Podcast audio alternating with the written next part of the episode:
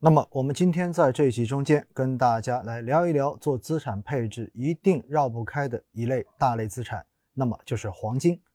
其实说到黄金哈，应该作为中国人特别特别的熟悉。为什么呢？因为老一辈、年纪大一些的这些人特别喜欢黄金的首饰，所以呢，我们会看到现在在很多大喜的日子里面，不管是过年也好，或者是节假日也好，尤其是有新人结婚的时候，那么基本上黄金首饰都会成为一个非常非常重要的饰品。所以呢，老一辈的人特别喜欢储存很多黄金的首饰，一方面是作为平时佩戴使用，而另外一方面呢，也是作为保值增值而进行的一个储备。所以呢，我们可以看到哈，其实从过去的这些年，从历史上面。人类就一直有用黄金来作为保值品的这样的一个传统。那黄金为什么可以保值呢？其实对于这个问题，有很多人都不太了解。毕竟在过去的这些年，我们会看到黄金的价格也经历了非常大的波动。而且呢，在前些年的时候，有网络上的段子说，很多的中国大妈抄底抄在了山顶上面，而且这一套就是很多年在。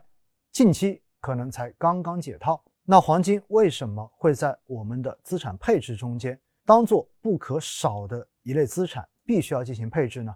其实哈，它的位置有点像在我们资产配置整个足球队中间后卫线的这样的一个位置。如果按照足球更加专业的术语来说，可能它是属于一个清道夫的位置。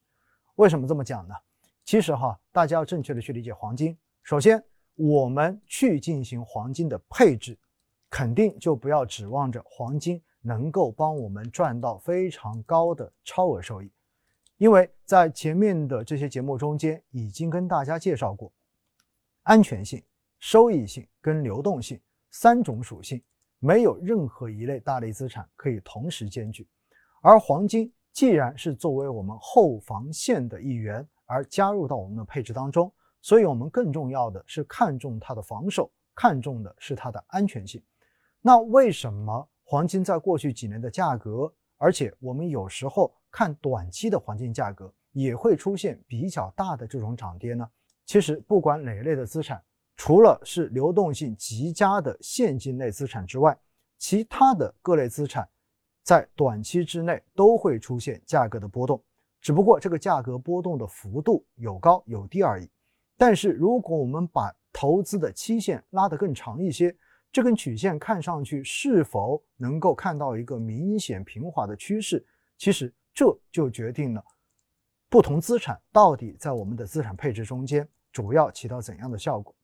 实际上，哈，如果我们把黄金的历史价格拉得更长一些，拉到几十年，甚至于拉到上百年这样的一个维度，你会发现。黄金价格明显是一根稳定上涨的曲线，虽然现在的货币已经不再直接挂钩黄金，但是呢，黄金本质上面是属于一种零息债券。零息债券的意思就是黄金本身并不会产生任何的收益，产生任何的利息，但是它跟市场上的利率，尤其是跟市场上面的通胀，形成了一个非常非常紧密的联系。那么，其实说到黄金是零息债券，很多人都会觉得零息那意味着没有增值，那它哪有投资价值呢？其实正是因为黄金永远都是一个零息的状态，所以它就能够去抵御市场上的系统性风险。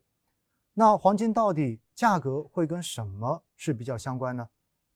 在我们平时说到利率的时候，一般说到的都是名义利率。那名义利率实际上要减去实际的通货膨胀率，它得到的这个值叫做实际利率，也就是真实的我们的这个资金能够获得的这个利率。而现实中间，黄金的价格跟实际利率是成反比的。怎么来理解这个事情？也就意味着，如果我把钱放在这里进行投资，它能够获得的收益。远远的高过零息，也就是高过黄金，那么这个时候黄金投资的相对价值肯定是下降的。那回过头来，如果我把钱放在这里投资能够获取的实际利率变得越来越低了，也就意味着它相比黄金的这个零息差距变得越来越小了。那是不是就意味着黄金本身的这个投资价值是在上升呢？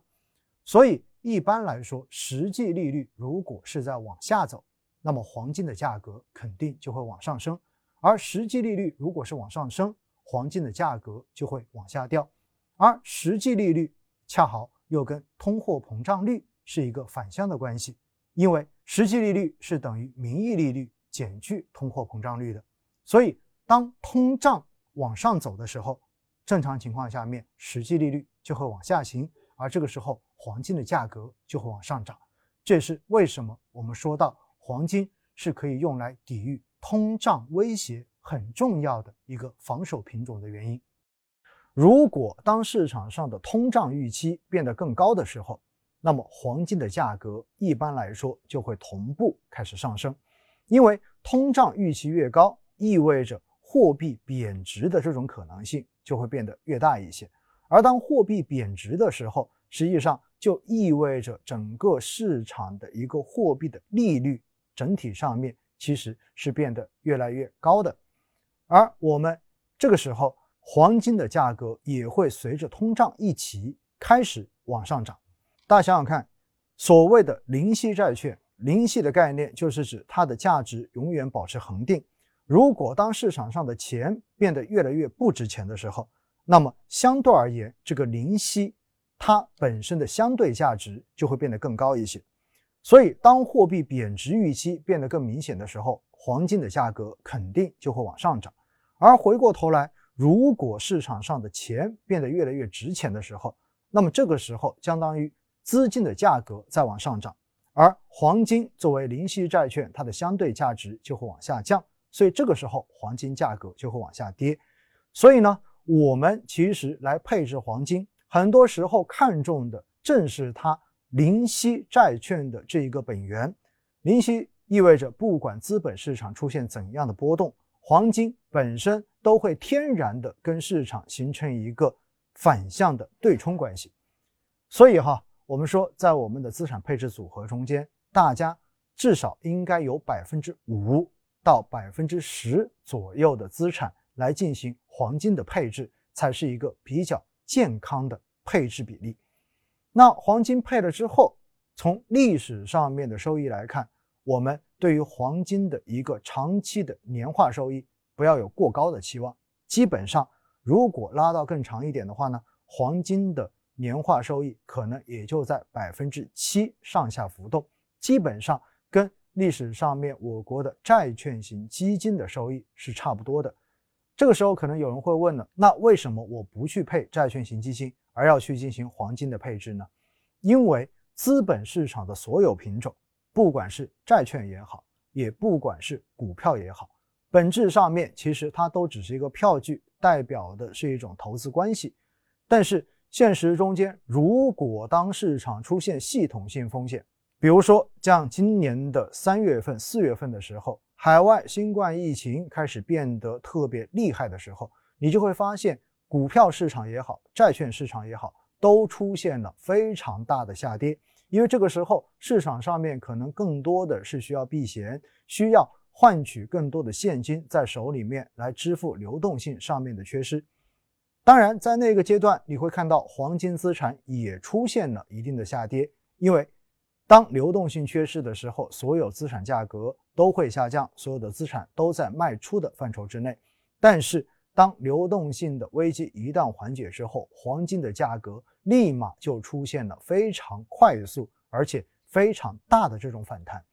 所以呢，我们说，当市场有系统性风险出现的时候，黄金往往可以作为一个对冲性的资产，帮我们守住我们的底线，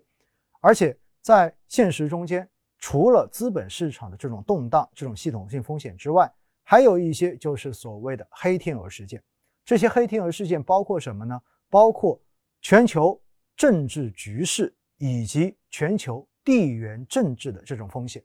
那市场上面有一句俗话叫做“枪炮一响，黄金万两”。只要世界的政治局势不太稳定，而且当局部出现相应的军事冲突的时候，那一般来说，黄金的价格都会在短期得到这些热点事情的提振，而出现一定的上涨。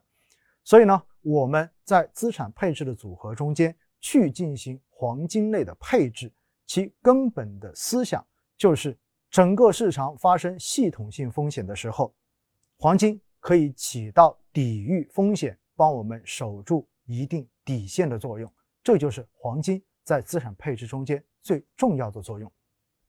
当然，现实中间可能很多人会问：那黄金到底应该以怎样的一种方式来进行投资、进行配置呢？现实中间，像一开始我们讲到的黄金首饰这一种饰品金，也是传统大家用来进行黄金配置的一个手段。那除此之外的话呢，现在各家银行的这种投资的金条。也是实物金的一种投资方式。那么，除了实物黄金的这种投资方式之外，现实中间我们还可以通过一些账户黄金的方式来进行投资。比如说，各家银行所推出的这种账户金或者是积存金等等，那么非常的方便，大家都可以直接在各家银行的网站上面进行相应的这种投资。当然，作为基金公司而言，像我们博士基金。也有黄金 ETF 这样子的基金产品，那么这样的产品也是紧跟着上海的金价波动而上下波动的。所以，如果您希望能够进行实物的投资，那么我们是有相应的这种选择的。如果你没有打算找地方来存放你的这些实物金条、实物的这些黄金，那么通过基金的产品或者通过账户金的这种方式来进行黄金的配置，其实也是可取的。